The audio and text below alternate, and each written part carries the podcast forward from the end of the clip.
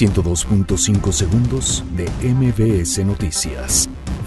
Alonso Ancira paga fianza de un millón de euros para salir de prisión en España. Mexicanos contra la corrupción y la impunidad revela que esposa de Emilio Lozoya se asoció con abogada de Altos Hornos de México. Analistas de Banjico reducen a 1.10% su pronóstico de crecimiento para 2019. Explosión de ducto de Pemex en Celaya deja al menos dos lesionados. Queman vehículos en Villahermosa en protesta contra llegada de Guardia Nacional. Detienen en el Aeropuerto Internacional de la Ciudad de México a El Látigo, operador financiero de Iván Archibaldo Guzmán. Marcelo Ebrard inicia visita de trabajo en China.